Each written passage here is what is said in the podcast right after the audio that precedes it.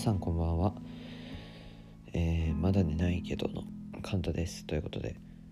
えー、現在ね収録しているのが12月6日月曜日の、えー、21時31分に、え今ね収録をしております。えということでまあ今日は月曜日ということでね皆さんはどんな一日でしたか？え、僕はですねいつも通り学校があったというまあそれだけのねただのあの平凡な一日を過ごしました。えー、というわけですね。まあ今回も何を話そうかなということを考えたんですけれども。えー、あそうだ、えー、昨日のねポッドキャストでお話ししたんですけれどもあの冷え性についてあの、まあ簡単にねお話をしたんですけれども。いやあの今日ね授業を受けててね何ていううん、やっぱりねあの足だけね異常に冷えるんですよ。そのやっぱ授業中ってずっともちろん座っているわけででそういうねずっと座ってる中でねなんか足だけ本当に何て言うかなまあ靴下は履いてるんですけれどもなんかたうまいうまく例えれないんですけども。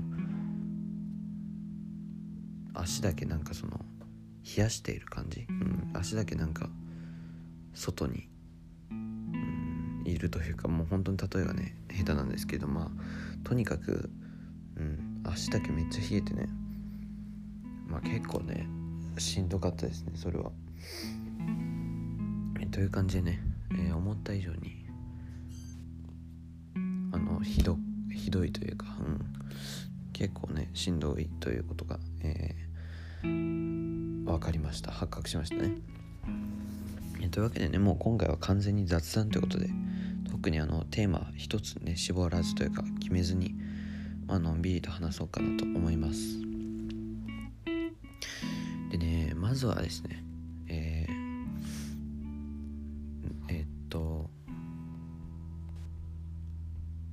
シャープ16でね、え、お話ししたあの霜降り明星の「オールナイトニッポン」まあ、今年僕が何分聞いていたのかという、まあ、お話をねその、えー、シャープ16の中で触れたんですけれどもあの僕がねそのあのエピソードでねななんだったっけその霜降り明星の「オールナイトニッポン」を僕がこの年に再生したその視聴時間をまあ、紹介して。でそれでね100日っていう説明を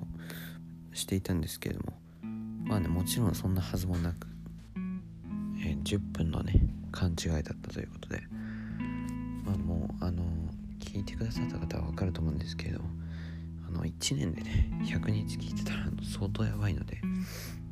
3分の1をねその費やすっていうことは、まあ、まずね不可能に近いので、まあ、そのその方、まあ、訂正させていただきます。えー、ということでですね。何を話そうかな。まあこのポッドキャストでね話そうと思ったことをあのメモできるだけねメモするようにはしているんですけれども。そのメモができない状況にその何か思いついたりした時にね、うん、やっぱりねそのいざ録音してみると結構内容が飛ぶというかね忘れ話す内容忘れちゃうので、うん、何かね改善点をまあ探していけたらいいかなと思うんですけれども。なかなかねこのいざ録音する時に覚えているっていうのが結構難しいのでそのインパクトがあることじゃないと。まあこのポッドキャストで話したいことはあるけど忘れちゃうっていうのがまあ話題なんですけれども。まあそんな感じでね今日ものんびり、えー、録音していこうかなと思います。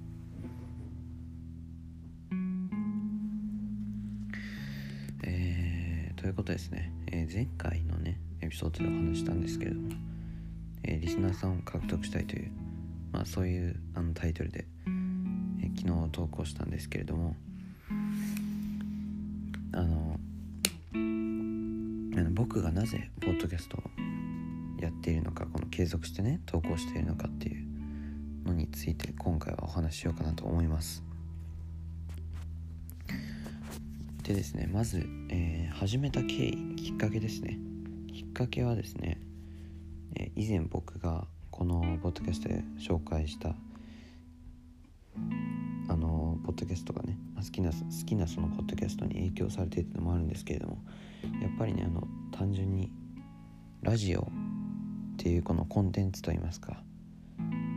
ラジオが自体がすごく好きでうん。であの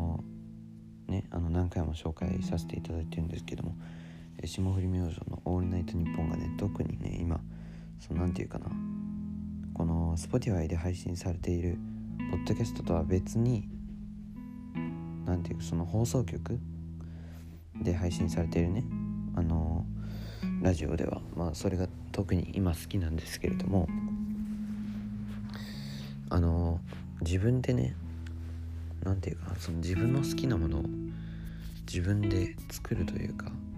自分が発信していくっていうのは、うん、すごくね魅力的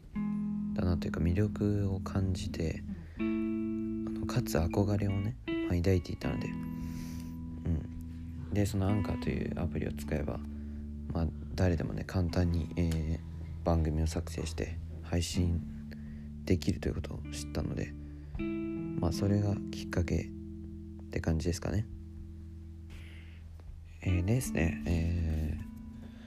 僕が最近毎日投稿、まあ、継続して投稿しているわけなんですけども、まあ、これにはねもちろんあのやりがいというかポッドキャストに対しての何て言うかなその自分から発信することに対しての意欲みたいなのがまあ何て言うかなその根底にありましてであのポッドキャストまあその始めるってなった時にうんまずはそのポッドキャストがねどういうシステムというかどういうものなのかっていうのをまああの自分で研究したりはまあしたんですけれどもやっぱりポッドキャスト最大の魅力っていうのはあの YouTube とまあ比あの比較してみると、まあ、YouTube ってまず、えー、再生回数、高評価。で低評価に関してはなんか最近ねあの廃止されたっぽいんですけれどもまあその高評価と再生回数っていうのがまああとサムネですね。あのサムネイル。でこのまあ3つがやっぱりその何て言うかなまあ最初にね目を引かれる目につくかなと思うんですけれども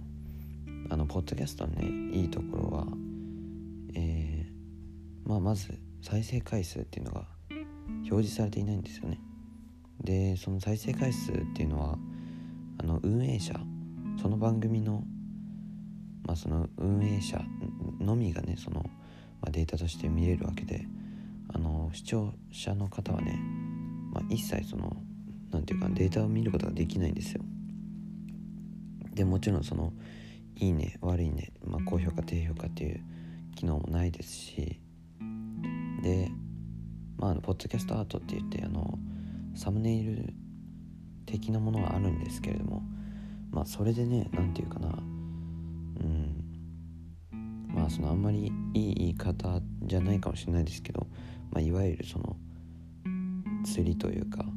まあ、サムネイルと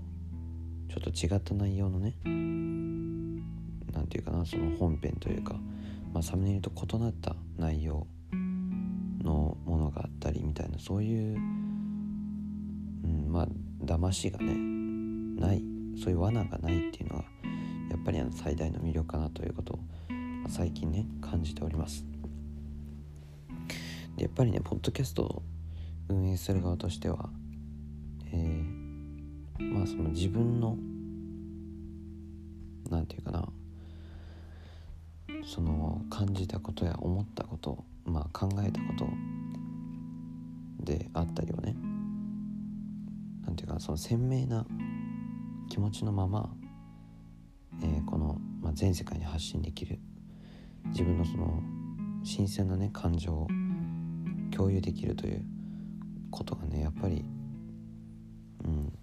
何て言うかないいポッドキャストのまあ一つはね魅力なんじゃないかなと思っております。そんな感じでね。うん。あんまりねうまくしゃべるかどうかわからないんですけど。まあそういうことね最近、うん、感じております。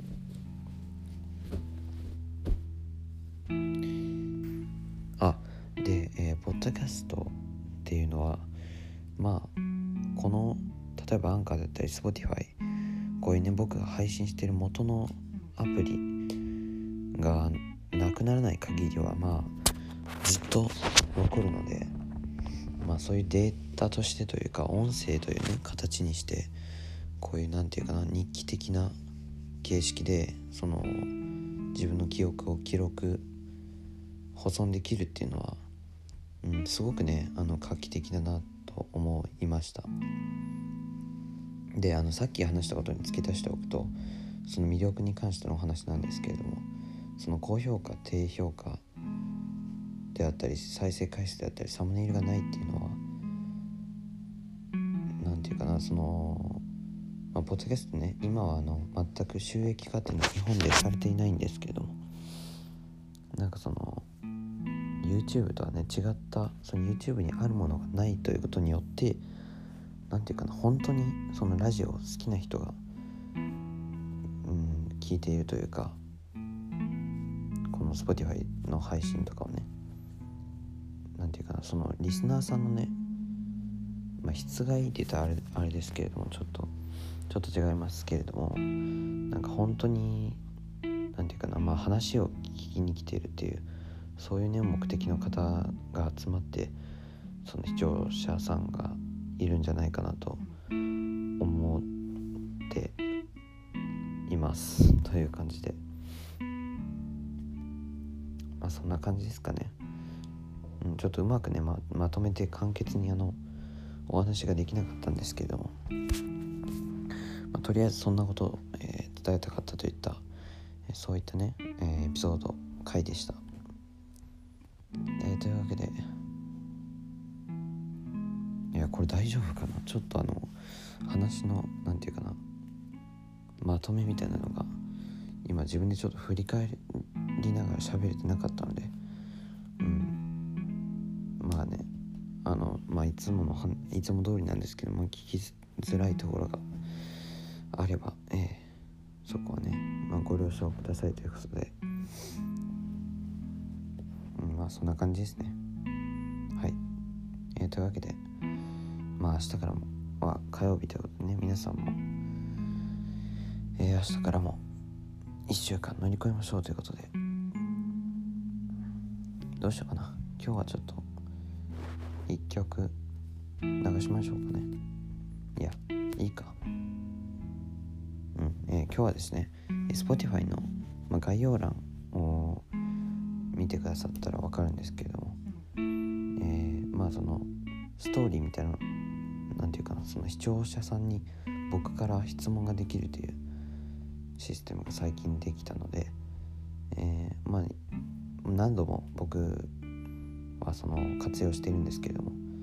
まあ、そちらの方をね今日はあの視聴者さんに対しての質問を Spotify の方で、えー、投稿しようかなと思うのでもしよかったらね、えー、気軽に返信してしていただけると、え、紹介させていただくのでよろしくお願いしますという話でした。えー、というわけでこの辺で終わりたいと思います。おやすみなさい。